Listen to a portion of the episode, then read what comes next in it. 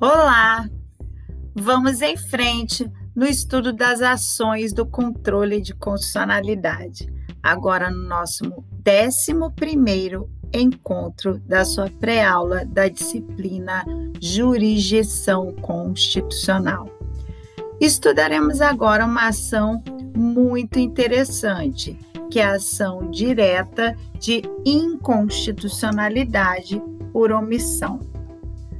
O que você não deve se esquecer é que existe um dever constitucional do legislativo na elaboração das normas, da, que advém da própria representatividade democrática, de colocar os temas em pauta que são sensíveis na sociedade, que são necessárias às regulações do mundo da vida, as aspirações e as situações da sociedade.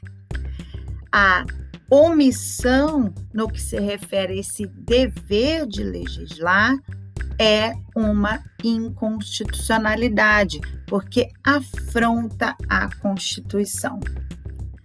Nesse sentido, quando nós temos uma norma constitucional de eficácia limitada, ou seja, aquela norma que não produz efeito se não houver o complemento a partir do legislador ordinário, ou seja, que o legislador elabore norma para regulamentar o preceito constitucional, é a inércia, a omissão do legislativo na edição da norma regulamentadora certamente trará graves prejuízos àqueles que dependem da efetivação dessa norma, que querem gozar dessa norma e não podem, em virtude da inércia do legislativo.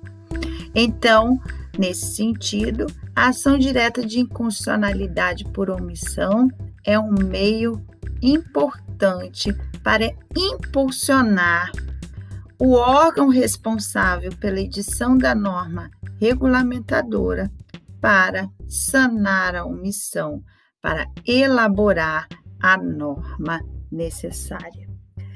É importante que você lembre-se que o procedimento então dessa ação vai seguir da mesma forma, o mesmo da ação direta de inconstitucionalidade, regulado pela mesma lei. Então, nesse sentido, são os mesmos legitimados ativos da ADI. A inércia do órgão competente para elaboração da norma é requisito da inicial e tem que ser comprovado. A inércia pode ser total ou parcial, ou seja, não houve edição da norma de forma alguma ou a norma foi editada, mas ainda é, existe alguma obscuridade ou não foi satisfatória, não abrange todo o conteúdo necessário. O órgão responsável pela elaboração da norma vai se manifestar e ele será intimado para a elaboração da norma em caso de procedência da ação. Então, é uma ação que se presta única e exclusivamente para intimar, para notificar o órgão competente para a edição da norma. Nesse sentido, a ação ganha muitas críticas, porque é, não viabiliza uh, uma possibilidade de coagir o órgão competente para a edição da norma, em virtude do princípio da separação dos poderes.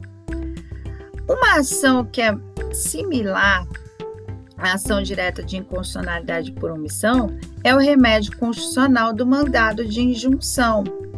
O mandado de injunção tem a mesma finalidade, sanar omissões legislativas, só que tem um caráter individual, de prestação a um direito subjetivo. E nesse sentido, ela é considerada uma ação que visa é, é, obter né, a, a ação legislativa no controle difuso, sendo certo que a ação direta de inconstitucionalidade por omissão será no controle abstrato. O mandado de injunção recentemente teve a edição de norma específica que veio equacionar esses problemas, porque viabiliza que o legislativo é, firme condições, determine condições para o exercício do direito.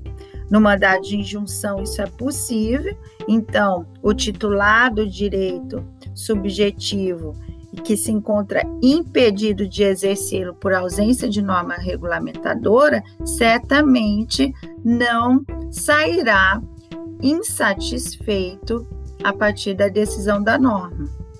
Isso já não acontece na ação direta de inconstitucionalidade por omissão, porque não há previsão nesse sentido. Então, apenas se notifica o órgão que pode ou não obedecer à decisão da Suprema Corte.